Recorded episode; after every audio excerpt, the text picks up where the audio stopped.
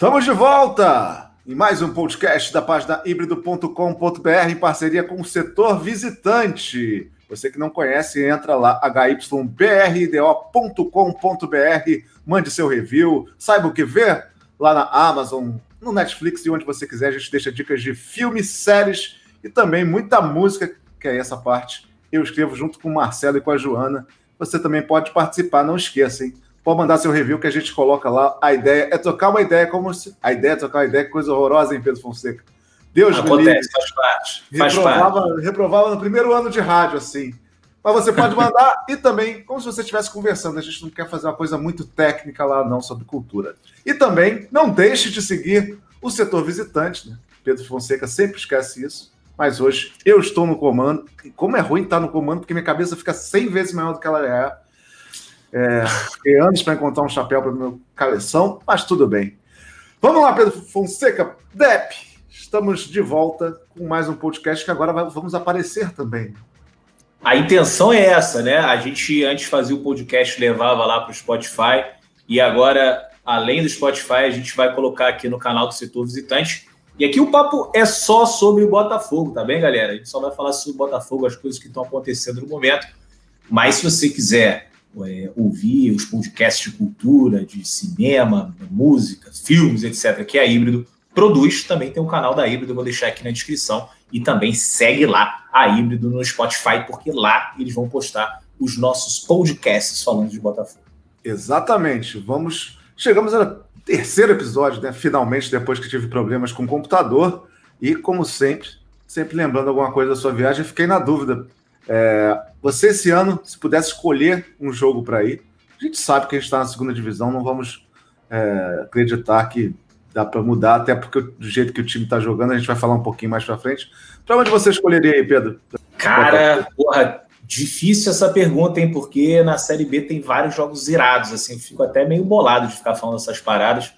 Porque aí depois né, fala, porra, Botafogo caindo e o cara tá lá pensando é. que vai na Série B. Pô, e o cara viajando. Eu, eu, eu, fico pensando aqui sozinho, tava tendo jogo Juventude contra Figueirense, meu irmão, torcendo loucamente Figueirense. Cara, Juventude tem que subir, porque eu quero CSA FIC.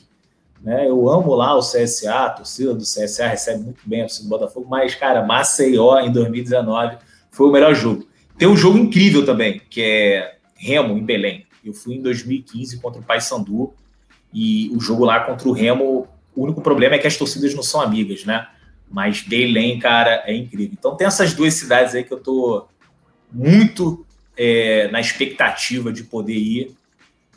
Belém e Maceió. Maceió tem o CRB também, né? Mas CRB, assim como o Remo, as torcidas não são amigas e acaba perdendo um pouquinho da graça, mas enfim, é legal. Será que a gente esse ano vai ter torcida? Complicado, né? Caramba, boa pergunta essa daí, cara. Eu acho que em algum momento sim. Eu acho que de início não vai rolar, mas conforme as pessoas vão sendo vacinadas, o número de internações vai caindo, eu acho que a gente vai ter torcida. O campeonato da Série B começa no dia 29 de maio, né? Acredito que nem 10% da população esteja vacinada até lá. Mas não sei, até por exemplo, outubro, quando deve estar começando aí o, o, o segundo turno do campeonato. E aí, se já tiver 40%, 50% da população vacinada, eu acho que os caras vão fazer uma pressãozinha para ter público no estádio. E a gente pegou alguns tópicos para falar dessa semana. Hoje, dia 27 de janeiro de 2021. Ontem a gente teve a apresentação do Freehold, Freeland. Eu não sei direito porque a cidade do, do Bruce Springsteen, né? eu já, já até me, me perdi nisso. A gente ficou aqui esperando, né? A gente ficou a gente entrou ao vivo logo depois, acabou tendo um atraso. Ele não falou muita coisa, mas na live que fizemos, muitas perguntas de que seria amadorismo, muitas é, questões de amadorismo, se ele chegasse demitindo Barroca. Né? É, na live a gente falou que, pelo menos você teve essa ideia também de que o Barroca poderia ter sido demitido antes, já que muito difícil, acho que quase impossível dele continuar mas muita gente batendo nessa tecla do amadorismo, alguns até criticando a gente, pensando, pô, vocês não estão acostumados com o profissionalismo e tal. É, vale, vale pensar sobre esse assunto, porque a gente sempre deixou claro que o cara que está, é, que o cara que é contratado para fazer isso, ele tem que ter total autonomia, né? Logo, se ele chegasse, se a diretoria falasse que o Barroca teria que ir embora, ele não teria essa autonomia. O que, que você acha, Pedro? É, cara, então, é, eu acho que as pessoas confundiram um pouco. Para mim, não seria nem um pouco amador se o Barroca tivesse sido demitido. Mas aí são duas coisas diferentes. Se ele tivesse anunciado a demissão do Barroca na coletiva, aí para mim seria amadorismo, porque o certo seria soltar uma nota de manhã, preparar os jornalistas para fazerem perguntas com relação à notícia principal, que seria a demissão do Barroca, e depois ele na coletiva explicava o que, o, quais foram a, a, as posições que ele preferiu seguir para anunciar a demissão do Barroca. Agora, realmente, se demitisse na coletiva do nada, ó, oh, tô aqui para dizer que o Barroca já não é mais o treinador, 5 horas da tarde, aliás, seis e meia da tarde, lá quando começou a coletiva, aí para mim seria amadorismo, né? Só que, cara, quando um diretor chega, ele não precisa ficar avaliando. Né? Os caras conhecem, os caras entendem de mercado. Né? O cara pode chegar e falar assim, ó, ok, é, tem um outro cara aqui que eu quero colocar que eu acho que, que encaixaria melhor nesse projeto. Barroca, valeu, um abraço. Para mim, o Botafogo já está na Série B, então é vida que segue aí para você e eu vou aqui começar o trabalho com outro treinador. Isso aí, cara, seria super profissional, não tem problema nenhum. Né? Então, acho que as pessoas confundiram um pouco. Ah, acho que ficou um pouco na imagem assim do Montenegro falando numa, numa live, qualquer um daqueles absurdos dele, é, depois de tomar umas e outras e tal, naquele, que nem naqueles áudios ali que ele mandava, e não tem nada a ver com isso. Eu acho que um profissional, assim que ele chega no clube, ele tem todo o direito de demitir ou manter quem ele quiser. E se ele tivesse demitido o Barroca, não seria amadorismo nenhum. Você consegue imaginar, não, você consegue lembrar, melhor dizendo, alguém que tenha tido tanta pressão de um clube igual o Barroca está sendo agora? Porque eu não consigo lembrar é, talvez do Garega, do, do, do, do, Palmeiras, que começou muito mal, né? Foi demitido logo depois, mas ele tinha um certo nome. Mas do Botafogo, nesse momento, por mais que a torcida bata um pouco nesse lance do treinador, que é uma coisa normal no Brasil, né? Embora eu não concorde tanto, mas dessa vez, nem eu, que sou contra demissão de trabalho, principalmente de um cara que pega no meio, é essa pressão que vai ser, né? Porque se por acaso o Freeland ficar ficar com o Barroca, a pressão que ele vai ter é pelo menos 100 mil vezes é, maior do que ele teria, né? Porque a paciência da torcida, que aliás eu cada vez mais que participo do setor visitante acho uma grande paciência pelo que as coisas que vão acontecendo, mas senta com o Barroca no Campeonato Carioca, que a gente provavelmente não vai nem ver direito, e perde na Copa do Brasil, acabou para ele, acabou a carreira. Não tem o que fazer. Não, concordo com você, Gabiru. Agora, é, eu só acho que ele não está sofrendo tanta pressão né, como outros com trabalhos até um pouco melhores sofreram. Eu acho que a gente hoje em dia não tem aquele termômetro do estádio, né, que serve para dizer se a torcida está ou não gostando, a gente só é, toma conhecimento pelas redes sociais. E eu acho, cara, assim, vamos botar aí de orelhada. Eu acho que deve ter assim, uns 60% da torcida é, querem que o, o, Barroca seja demitido, e tem uns 40 aí. Você acha 40? ah, eu acho, brother. Eu acho. acho. uns 6. É, mas eu acho que. Até, não, eu acho, eu acho que ainda tem uma galera assim, que tem meio vergonha de falar que, que quer que o Barroca fique. Sacou? Eu acho que rola, assim. Eu acho que é 60 40. 40% 40% é. a torcida vai pegar no Mas, seu enfim, pé. De orelhada, é um instituto, instituto DEP Setor Visitante. Tirou da, da, da ideia da cabeça dele. Porque, cara, eu já vi. Eu, eu tô falando assim, até porque depois do jogo contra o Atlético Goianiense, eu postei lá no Instagram, fora Barroca, e, cara, eu fui xingado pra caralho. Eu não sei que tenha mudado do jogo contra o Atlético Goianiense para esse. Por que as pessoas estão vendo o jogo, Deb? Aí, aí é uma pergunta séria, assim. Porque, cara, eu, eu, se não fosse obrigado cara, do setor, eu veria, mas eu veria com menos atenção. Será que as pessoas estão vendo o que está acontecendo? Porque então, assim, o jogo é muito ruim, o futebol é muito ruim apresentado. Chega uma hora que você cansa, fala assim, pô, não dá mais. Só que você fica com as ideias na cabeça de, de outros tempos. Né?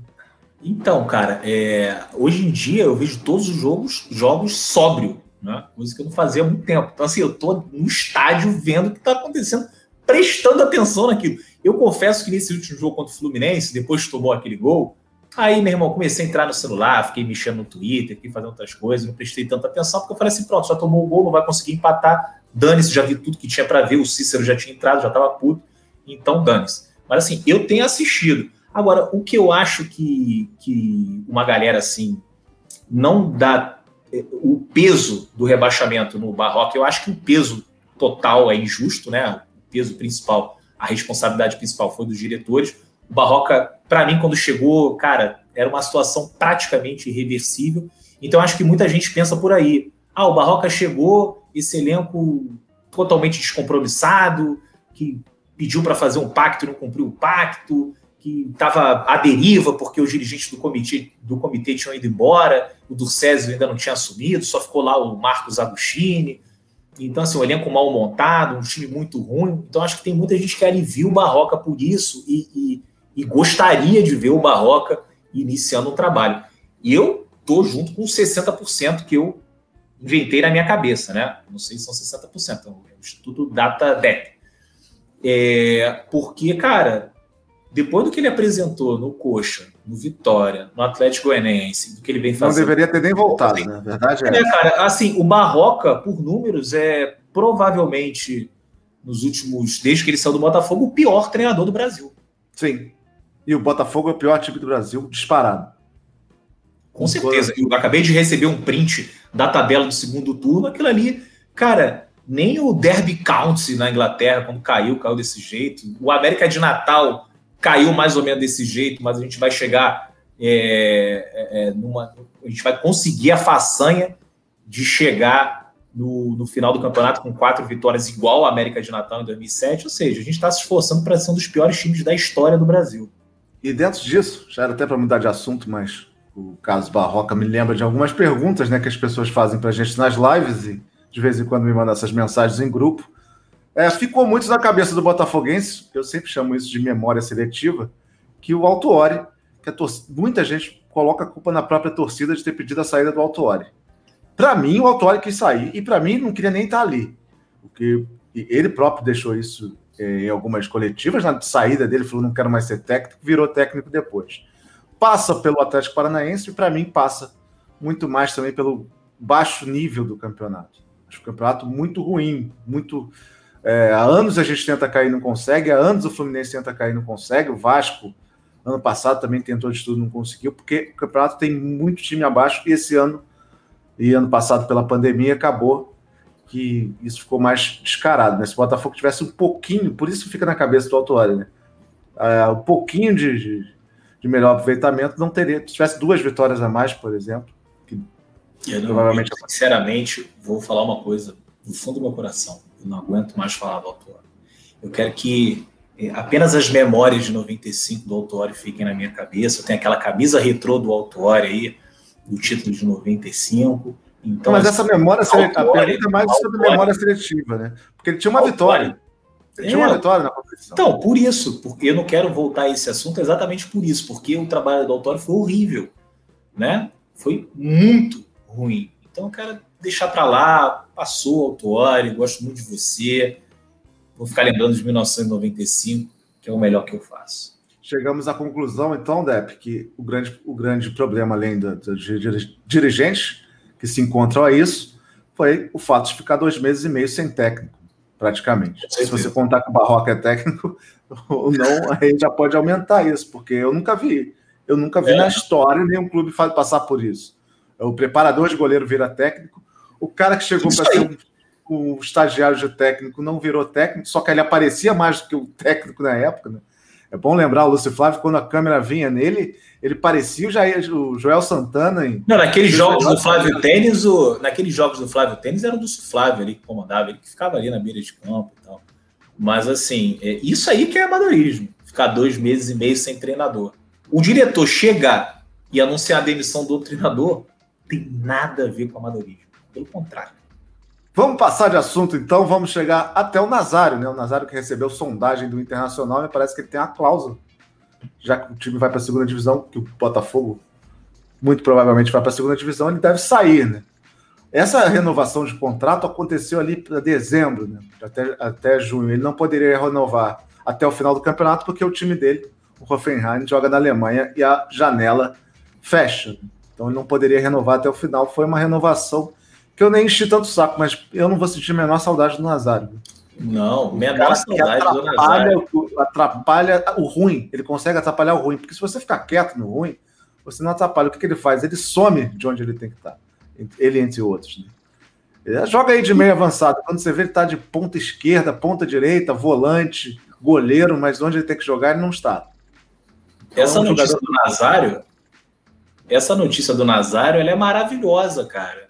Porque eu tava preocupadíssimo da gente ficar pagando salário para esse cara até junho. Que bom que o Inter aí apareceu, sondou. E é um sinal também que outros clubes podem aparecer. Alguém viu alguma coisa do Nazário, pode querer levar o cara é, para o estádio. Eu não aguentava, eu não aguento mais falar de Nazário também. O problema do, do Nazário é que não é nem que nem o Autuori, que eu tenho memória afetiva.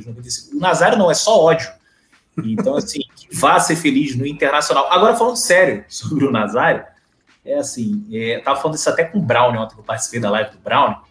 E, e cara, é, quando você joga futebol manager, acredito assim, todo mundo que tá assistindo a gente já jogou futebol manager, championship manager, qualquer joguinho desse assim, você vai lá e contrata um cara e você define o papel que ele vai ter no time. Ó, o cara vai ser indispensável, importante, titular, regular, é, útil, não sei o quê. Então, assim, para mim, o Nazário, pensando com a cabeça do Inter, ele de repente até pode ser um jogador útil, né? Um cara Sim. 13 terceiro, 14 quarto jogador que entra para quebrar um galho de vez em quando, entra no segundo tempo, né? Pode até ser. O problema é que o Nazário é um jogador útil e no Botafogo ele foi contratado como um jogador indispensável. E, cara, não tem como ele segurar esse rojão. Ele não é o camisa 10 que é resolver o nosso problema, até porque nunca resolveu em nenhum outro time.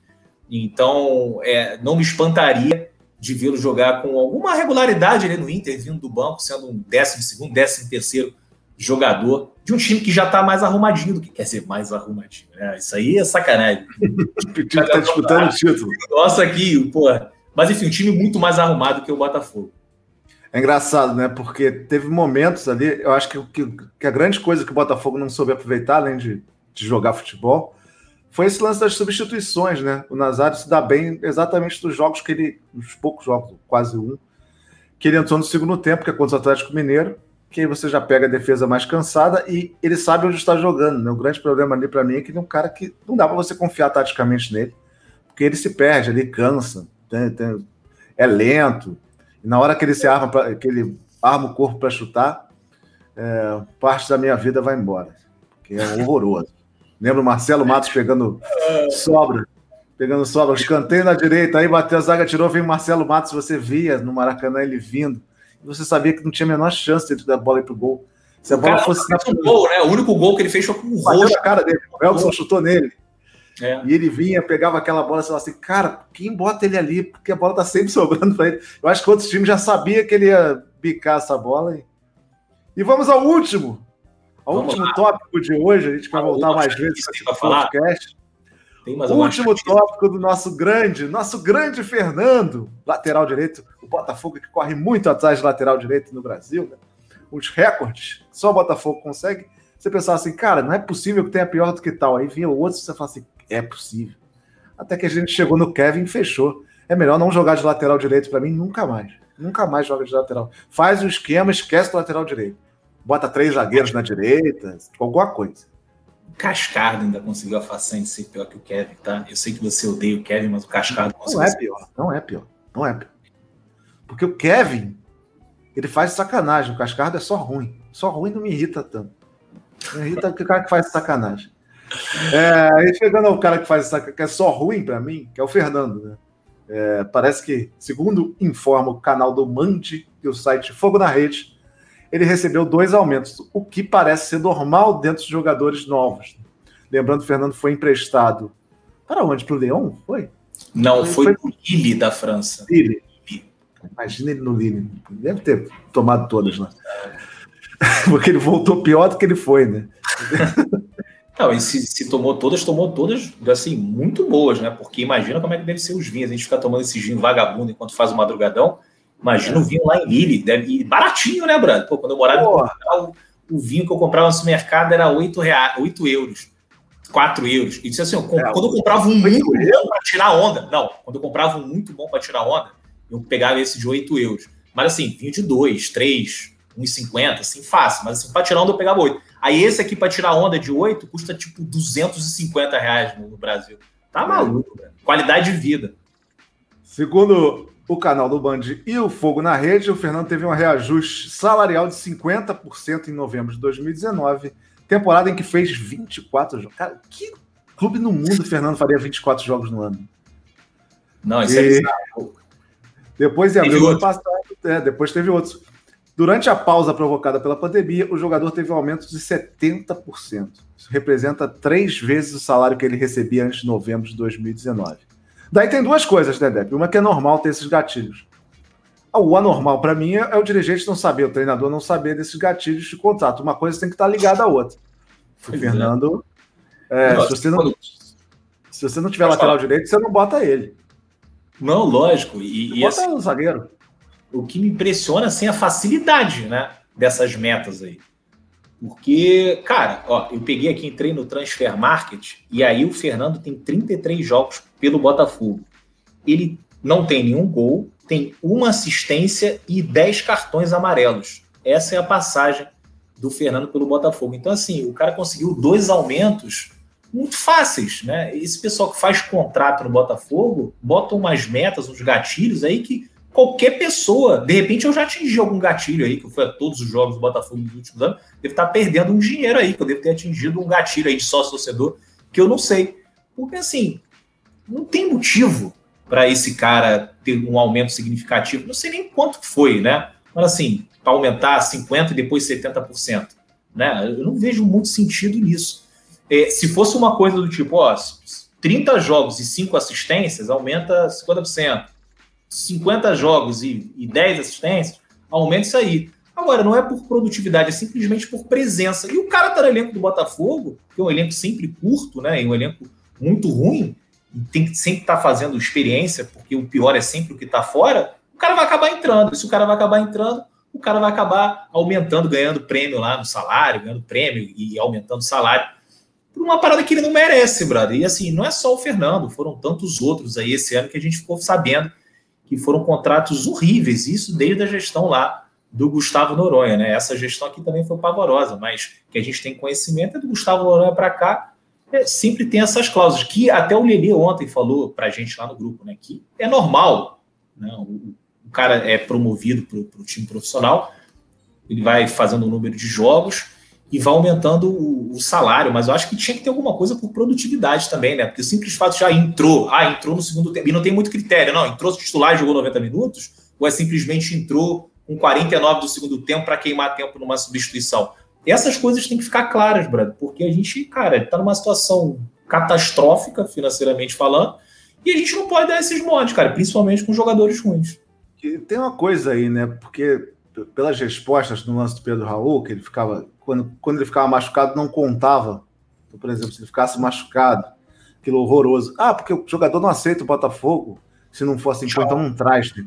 Não traz. Bota o Navarro aí, bota o Babinho Navarro. Um bilhão, para mim, vem bastante desses casos, né? Pô, o cara se, se humilha para trazer alguém.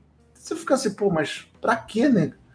Não traz, porra. O Pedro Raul ia fazer muito. Ele foi tão bem assim na segunda divisão, foi tantos times estavam atrás dele. Pô, não dava para pescar outro, é muito difícil isso. E aí acontece, é, acontece isso e vai acontecer muito ainda. Tanto não tinham outros times muito afim dele que ele veio parar aqui. Exatamente. Você acha que, que se o Grêmio e o Inter quisessem o Pedro Raul na época e não ia para lá? Ia para lá, pô. Sem problema nenhum. É impressionante, né? E o Botafogo vai ficando refém disso. Espero que o profissionalismo, o amadorismo saia e a gente veja um, um, elenco competitivo esse ano. Vamos nessa, Depp. Chega de Botafogo. Vambora, vambora. A qualquer momento dessa programação. Já foi até mais do que deveria ser, falando desses malas aí. Acho que a gente, no próximo a gente vai falando de música, que é melhor. Vamos falar do Pearl Jam aí, que você gosta. Sim. Vamos falar do Ed Vedder, Chicago Cubs, o um negócio mais maneiro, que esses caras já não aguentam mais. Brincadeira, hein? Vamos estar de volta aqui regularmente aqui para fazer esse podcast aqui, que vai sair tanto no Spotify quanto aqui no canal do Setor Visitante. Spotify tudo. Segue a gente lá, segue híbrido, porque essa semana, na outra semana, já estamos voltando com, com os podcasts todos e tem alguns novos. Alguns novos sobre música e filme também em vídeo. Siga híbrido também no YouTube e siga o setor visitante. Dep, até a próxima. Fui. Até a próxima. Valeu, galera.